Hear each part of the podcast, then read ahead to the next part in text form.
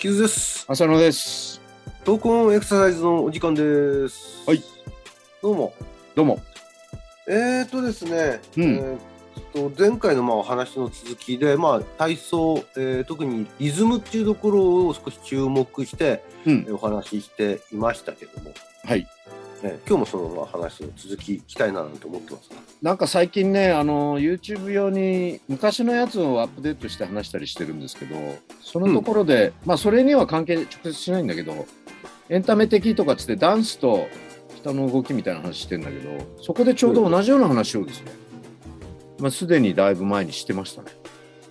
だいぶ前に？あれ5年ぐらい前じゃないですかね。もう5年間同じこと喋り5続けてる年じゃないか。4年か。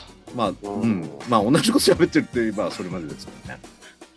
ネタないですね、あんまり。いやいやいや。いや、あの、だんだん深まってんじゃないかな。ああ、なるほどね。その話を今日、あの、お聞かせ願いたいと思いました。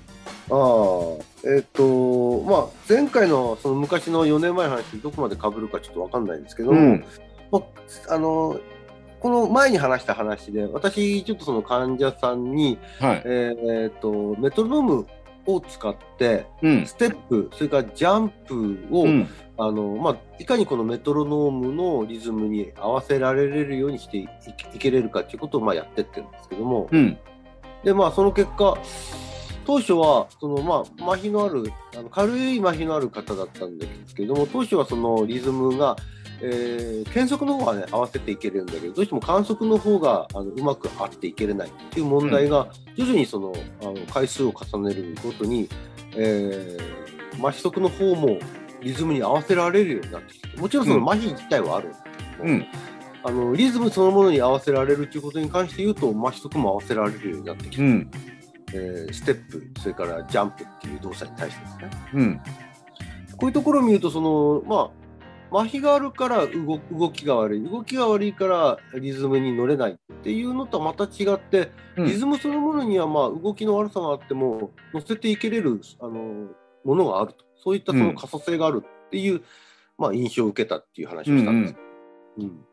そその話で面白いなと思ったのは、その、自分のテンポでやらせてみると一向に変わりがないんだが、うん。外側から強制的にある一定のリズムを与えたときに、まあ、同期するっていうんですか？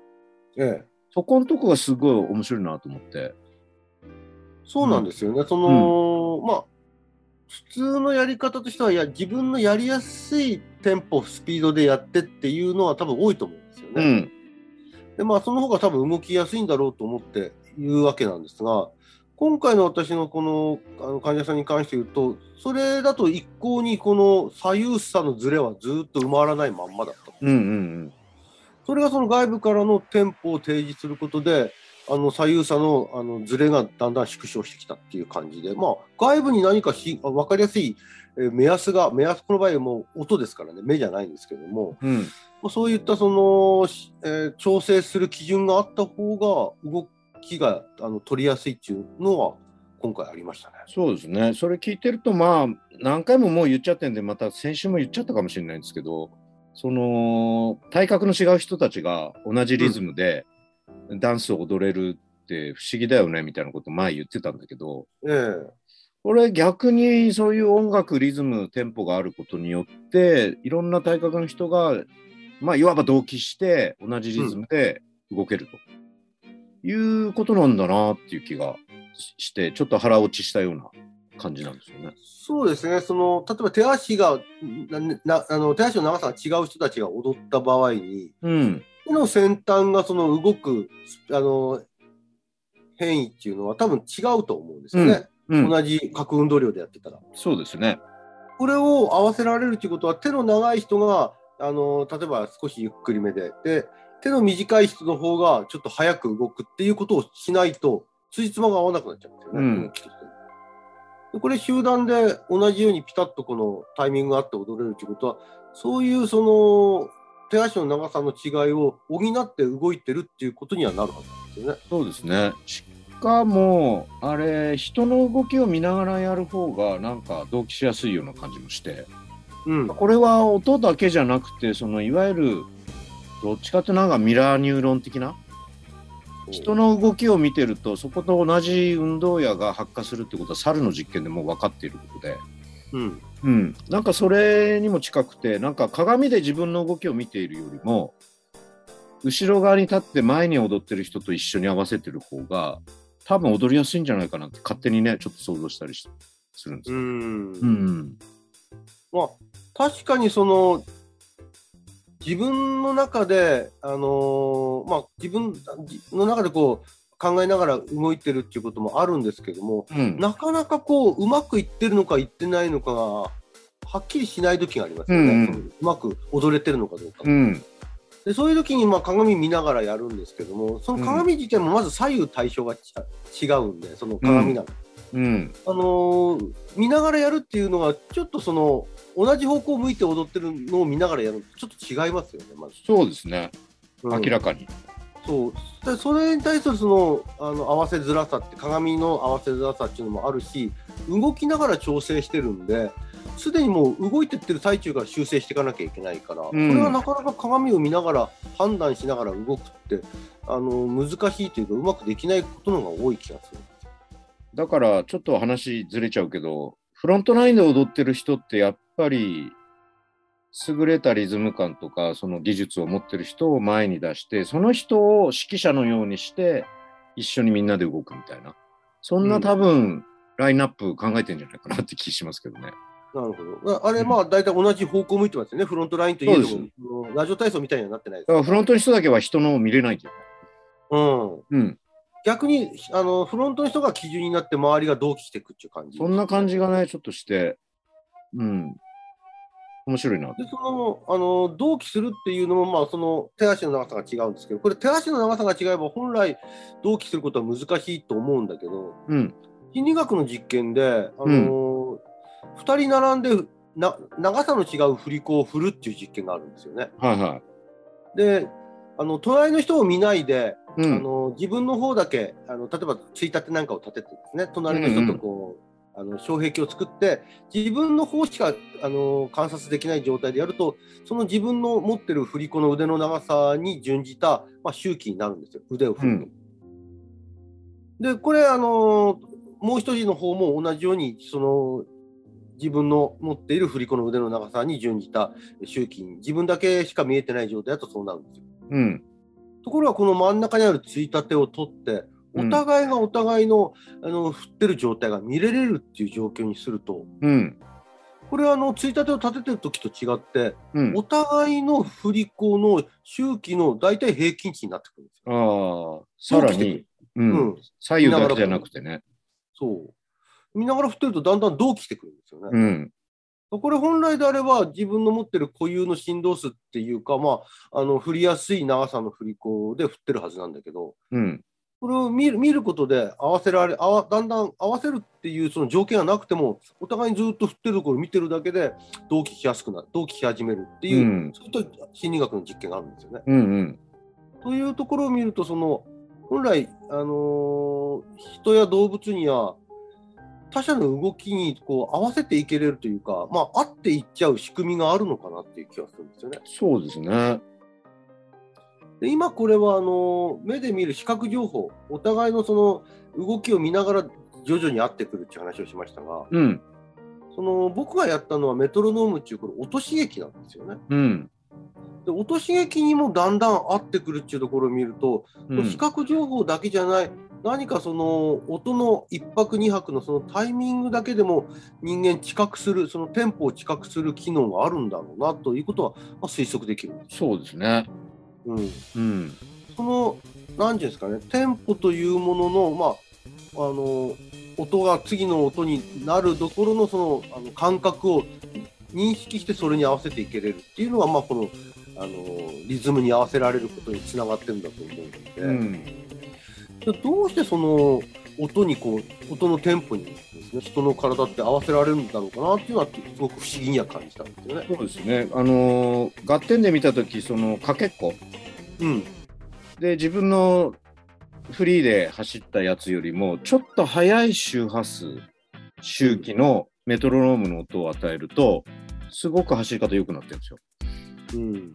だから、なんていうんだ、固有だけで任せるんじゃなく、やっぱりそこにもう一つちょっと、こう、外発的っていうんですかね。な要因を与えることで、また中のその気候が変わるのか。うん。その辺が面白いなと思って。そうですね。うん。で、その店舗に関して言うと、もう一つちょっと面白い感じのものがあって、うん。早すぎるとまあ合わせられないっていうのは容易に想像つくんですけど、うんうん。遅いと、まあ余裕があるんで合わせられるだろうと思いきや、うん。遅くてもやっぱり合わせられないんですよ。うん。これがちょっと面白くてですね。うん。あのーまあ、テンポが遅い方が余裕を持って動かせれるんで、まあ、あの左右のズレだとか、動きの一致率なんていうのはやりやすいんだろうなと思って、遅くしてみたんですよね。うん。かえってこう、つんどめるようになっちゃった。そうだ、ね。合わないわみたいな感じになっちゃって、うん。あ遅さで合わせれないなっていうのは、それ、運動制御だけの問題じゃないんだなっていう、何かこう、あのー示唆するものを感じたんです。うん。なんか時間軸が伸びちゃうと、ズレも目立ちやすいんじゃないですかね。その、むしろ固有のものにが出てきちゃうっていうか。遅いとね、その静止的な動きにやや近づいてくるのかなっていうのもあるんですけども、あのーバランスを取る方にちょっと、あのー求められるものが多くなっちゃうことが出てくるのかなと思うん例えば、タンタンタンタンとこう、ステップ踏んでるものが、ターン、ターンってやってると、うん。片足で立ってる時間が長くなっちゃうんですよ。うん。それはそれで大変なのかなっていうのもあるんだけど、でもどうもそれだけじゃない気がする。うん。そうだね。うん。うん。そのあたりがちょっとそのリズムとリズムに合わせる体の機能との不思議さというか、何かもっとこここを利用して、あのー訓練に使えれるんじゃないのかなとも思ったりします。うん。うんちなみに治療で使った時の周、なんていう周期ってどのぐらいなんですか？1分間にね、あのうん僕が普段使ってるのは1分間に84か80らぐらい104の、は80から104っていう、あのまあ、ピアノのメトロノーム使ってるんですけども、うんうん。そういう感覚でやってると、まあ、合わせやや合わせられやすかったですね。うんうん。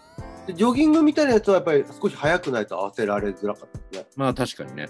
うん、うん。で、ステップはわりかしあのは少し遅めでも合わせることができてましたね。